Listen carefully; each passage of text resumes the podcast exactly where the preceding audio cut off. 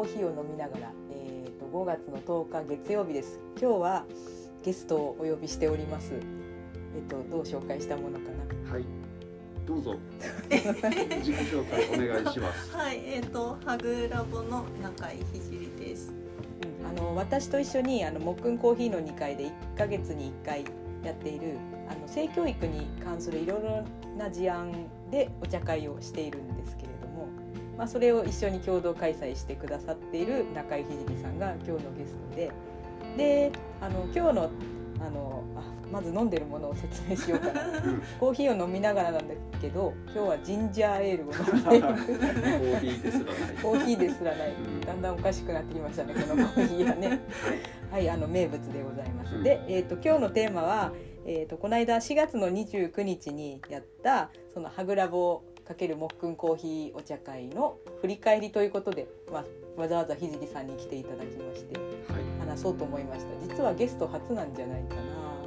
うん、一瞬で人手ちゃんが入った時あったけど。あそうだそうだ挨拶だけ三十秒ぐらい。また来ますみたいな。うん、というわけでで4月29日は祝日だったのであのうちの子供たちが全員いましてまあそれはそれはすごい騒がしい状況で私がなんと主催者なのにほとんどその場にいられないという悲しい流れになりまして。でよっちゃんは参加してて。であの Zoom で何人かと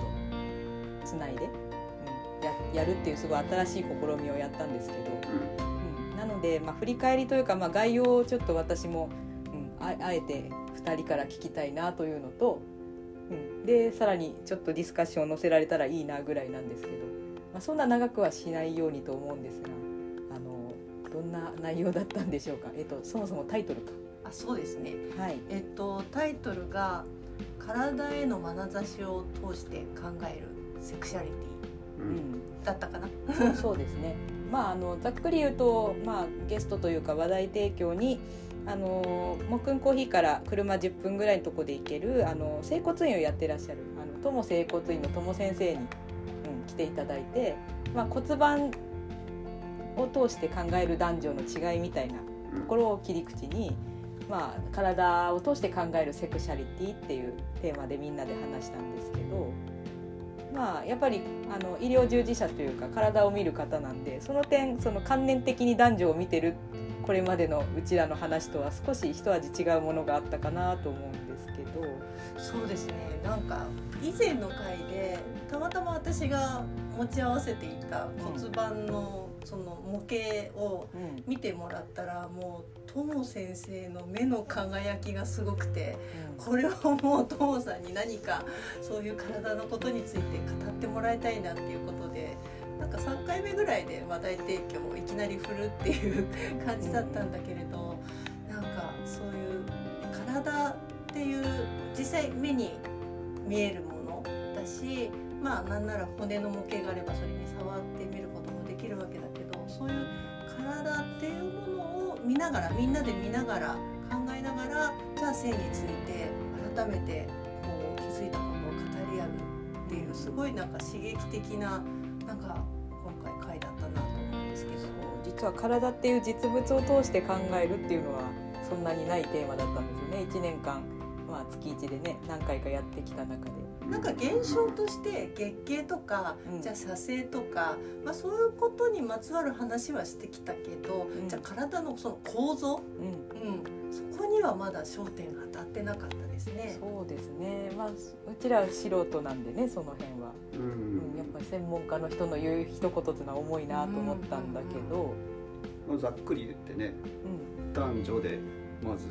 骨盤が違うよっていう。骨盤の形がそもそも違うらしくって。うんうん。となんだろう、まあ、私も最初の方断片的にいたところで聞いたあれだと歩くとか活動するっていう観点だけだと男性の骨盤で OK っていうか十分なところ、なんか女性の骨盤はそれに何ていうの？機能がちょっと違ってなんだろう。あの例えばですけど産む時に一瞬外れるようになってるとか、外れること織り込み済みの構造になってるとかそんな話でしたよね。でしたね。なんかこうこの地球の重力下で二足歩行するための非常にその理想的なうん形をその男性の骨盤はしている。うんけれども、まあ、女性はまあやっぱりそのその形がそもそもだから、うんまあ、出産をするかもしれないそのから可能性をはらんでいる体うん前提の体っていうことでなんか面白い表現してましたよね。壊れる、うん。なん。なんて言ってたかな、ね、なんかその固定化されていない壊れる。うん。壊壊れることのできる、うん、言ってた、うん。壊れることができるっていう、うん。骨盤であるみたいなことをおっしゃってておお面白いことを言う。そうなんかねいちいち使ってる言葉があの医療用語とかじゃないんだけど、うん。お使いになる言葉が独特でうんうんそれが結構面白かったのかな、うん。なるほどね。俺序盤いなかったんだよね。序盤みんなのコあー作ってて。ですよね。そうだった。俺後半戦参加してたから。そういうよ話っちゃんが戻ってきた頃に子供たちの騒ぎが激化して私が消えるっていう 入れ替わり。そうだったそうだった、なるほど。うん。そうか。でだからそのだけどその理想的なその男性の骨盤？うん。でもその理想を突き詰めすぎて固定化しちゃうとその種人間という種自体は危ういんだよみたいなお話もされてて。うん、ううん。んその辺の遊びが必要だっていう発想はなんかすごく、うん哲学的だよね。うん、そうだね。それも面白かったけどでその後きっと私が消えた後にじゃあどこまでが合理的にその男女の役割になってるのかみたいな話したのかうんうん。うんなんかその骨盤から一旦話がちょっと離れて、な。うん。その関節うん。骨と骨のそのつなぎの部分で、そのまあ母骨とデコ、うんうん、膨らんでる方とへこんでる方とうん。どういう組み合わせが一番こうまあいいかみたいなことを考えた時にまあデコと母骨が組み合わさった方ががっちりとうんこうつながるイメージなんだけどでも実際のところはへこんでるもの同士の方がその間に干渉剤じゃないけどなんかこう液体なりなんなりうん。をかませることで一番良い。つまりは女性同士の方がなんかこあ母骨とう母母骨骨と母骨の組み合わせの方がよりつながりやすいみたいなことをおっしゃってなんかこう不思議な方に話が展開していったんですけどね。もうなんていうか究極的に何を言いたいのかはいまいちわからなかったんだけど俺今思ったの言っていいその母骨と母骨がつながることで一番いいとすると実は、えー、と種としては、えー、と母骨と母骨つまり女性って表現女性女性がつながっているのが群衆の実は母体まあ母体って言っちゃったけど、うん。であってそこからそれを何らかサポートする役割として、えー、とあんまりなんだろう壊れる機能を持ってない硬い機能だけしか持ってない男性っていう風なものが、えー、と種が生み出したとするとうん。うんそうすると本体本体の構造はなんか女性女性が作ってて、そこに。揺らぎを持ち込むのが男性みたいなこともどなただったかが、あそれはー田辺さんじゃないかうん、な。なるほど。うん。って。守ったりえっ、となんだろう。守ったりその全体の種に揺らぎをもたらす要因として男が、えー存在しているのかもしれないみたいな。うんいきなりすごいでかい話になっちゃったけど、なるほどね、うんうんまあ、観念的だね。うん、めちゃめちゃ関連的。なんか、うん、まあ聞いてなかった私が少し現実的に戻そうかなと思うんですけど、うん。まあ、例えば身近な話、まあ、そもそもこの話の、うん、きっかけになった話があって。うん。PTA の役員ってさ役員っていうか会員？活動してんのってお母さんが主なのになぜか PTA 会長を決めるってなるとなぜかそこでお父さん登場みたいな謎現象があるっていう、うん。あれなんだろうねって言ってたんだけど。うん。別にお女の人の集団なんだから女の人がトップでいいのになんとなくやっぱり上にいるのは男の人だよねってなっちゃうのなんでだろうねっていうので、うんまあ、ただなんかその話も出てたけど結局局それってそのなんか不分立みたいなうん。ものが先に立ってのそういう話でその体のうんうん。話とかなんかこうそういうことではないのではない。かなっていうような話もあったかな。うん。うん。その辺社会のいろんな歴史とか文化とかさ、そういうのも関わってきちゃってるかもしれないし、それはいろいろ言うとなんか角が立つテーマだから あれだけど、まあ体から言ってない理由のものもたくさんあるし、とかってまあそういうのも含めてセクシャリティってなんだろうって語りたい回ではあったんだけどね。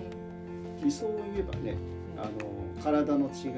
と心の違いっていうのはもしもあるとしたらそれが、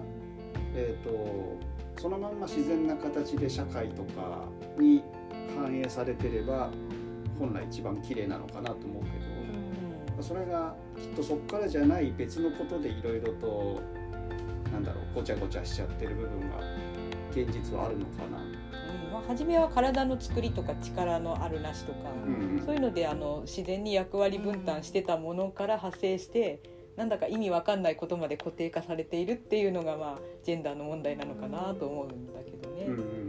かいろいろその体格差男女の体格差みたいなこともちょっと話題になったと思うんだけど結局その体一本で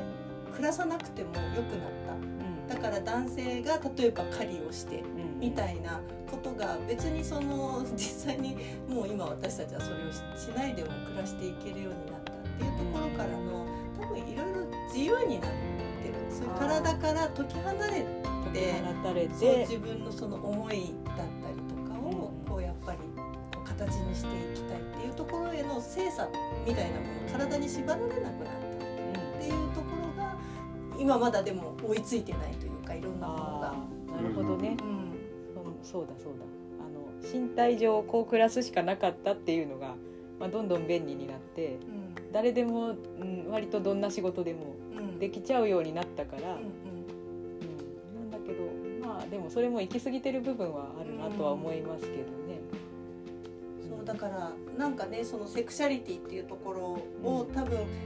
ともさんとも先生はこう一生懸命その話題を提供し多分しようと頑張ってくださってそこでねあの結構そのセクシャルマイノリティの方の、うんその体へのその扱い方みたいなことにもうんちょっとこう話が及んだところはあった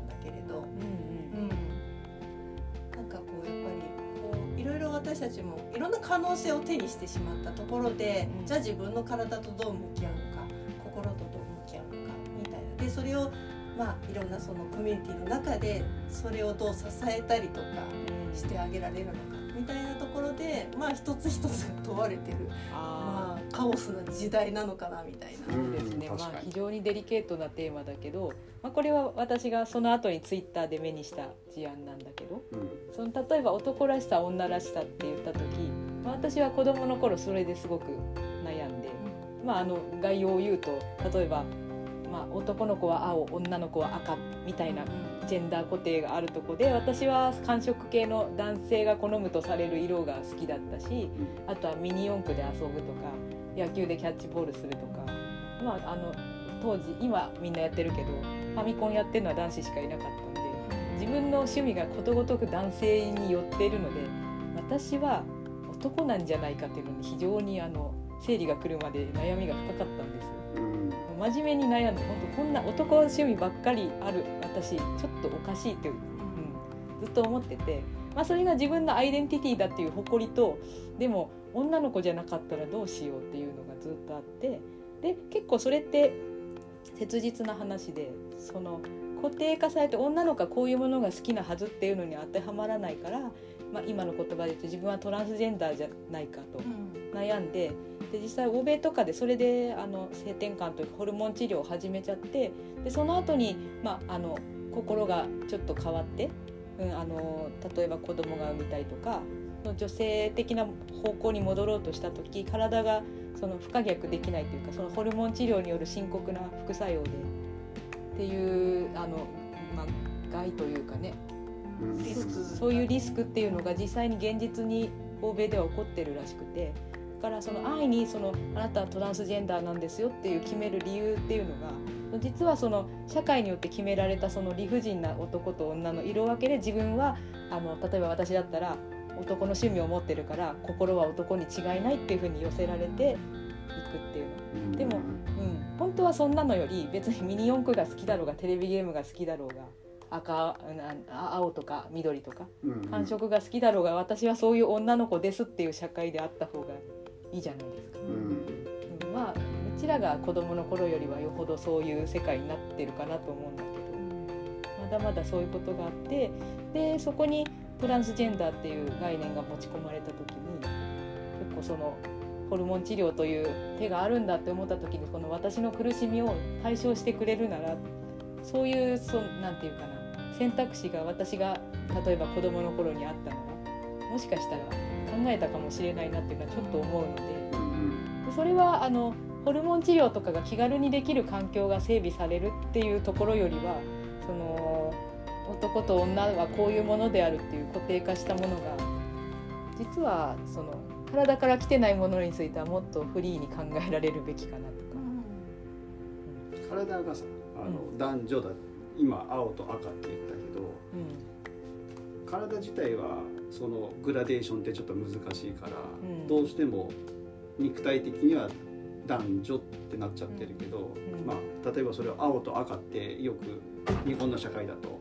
分けてるけどうん。その中にある心っていうのはさうんコーヒー屋でたくさんの人と、まあ、お話ししたりしているとその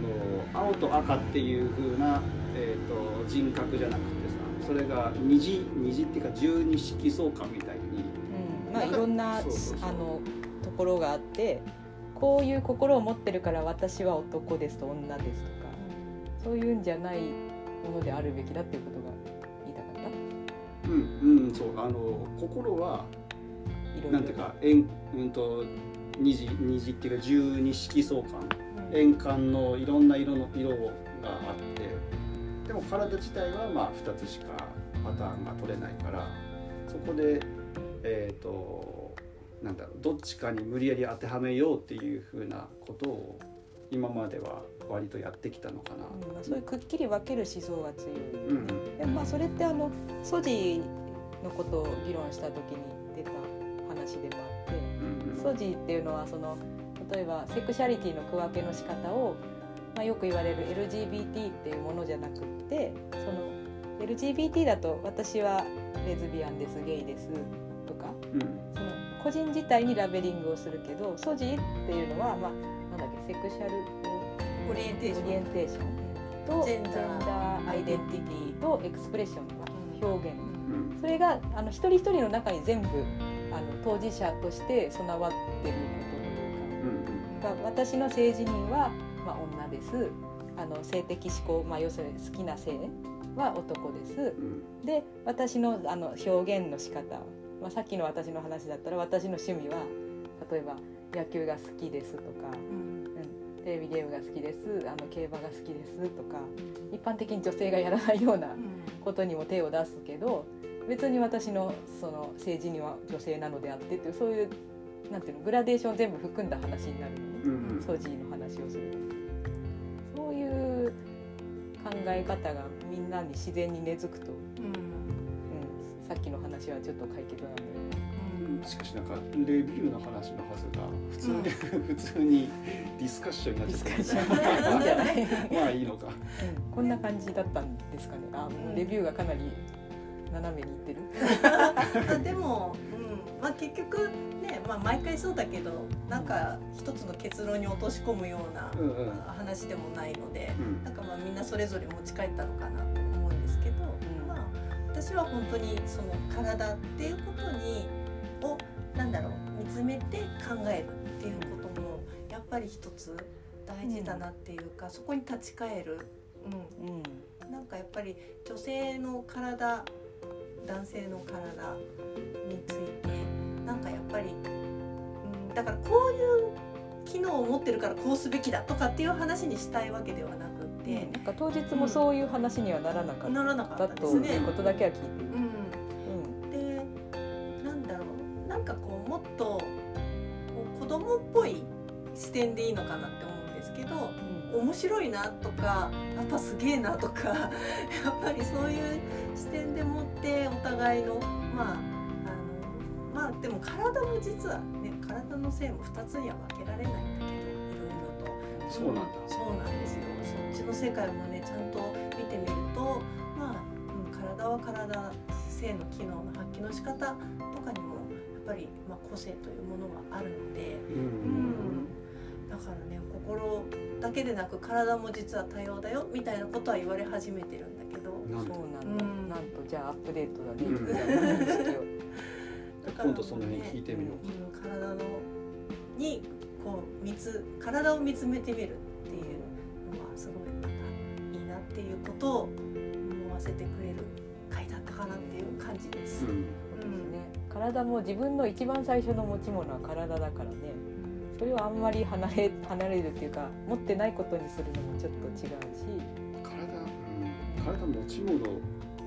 からうんこの体を持った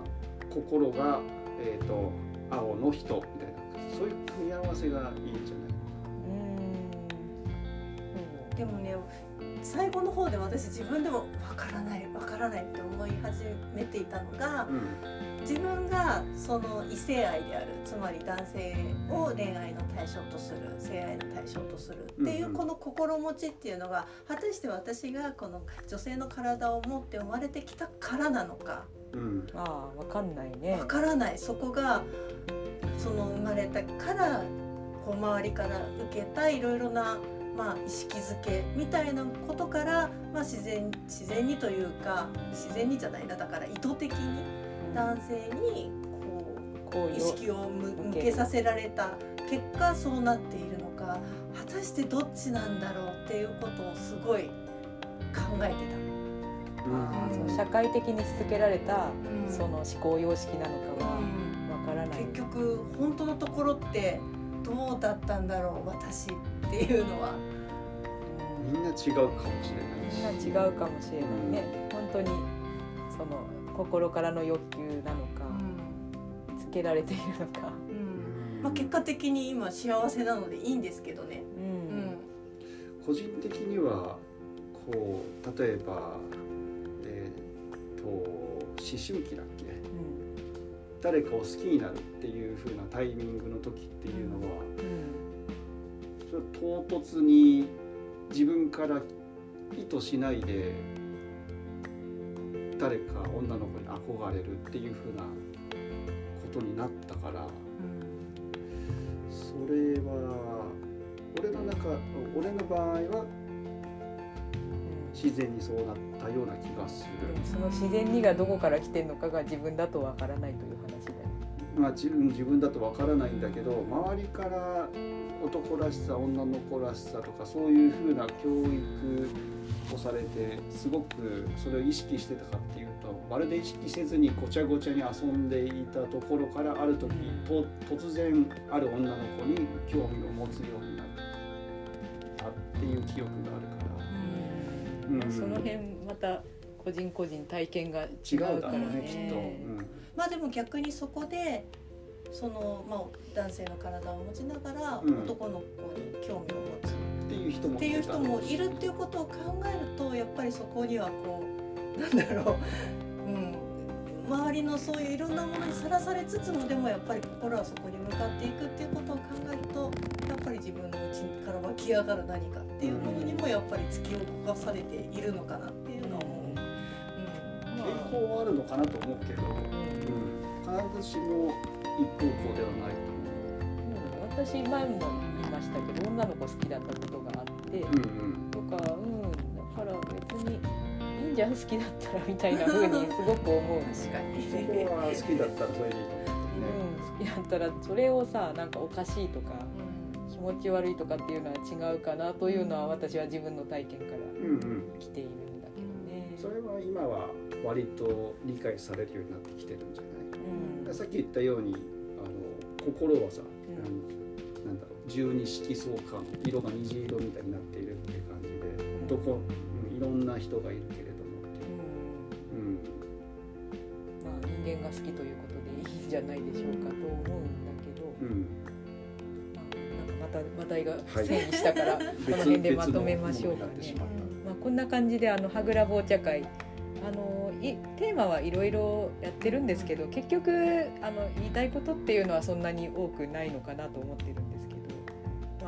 ろんな人がいろんな、ね、性とかジェンダーとか、まあ、持ちながら、まあ、自由に結局幸せに生きられたらいいなっていうところが落としどころかなと思ってて、うんまあ、そんなことをやってます。で次回は5月の28日の、えー、と金曜日？器用10時から12時でうんまた行おうと思ってます。であの参加者あのずっと参加してくれる方の中に、まあ、ちょっと筑波を離れて遠方に行っちゃった方がいる関係で Zoom でもあの同時開催というかしてますのでどうだろうね、うん、と耳だけ参加、ですかね。うん、あの希望の方は、まあ、無料でいいかなと思うんですけど、うん、あの興味ある方はあの連絡取ってくれればと思いますのでよろしくお願いします。はい、じゃあひじりさんどうもありがとうござありがとういました。ございました。はい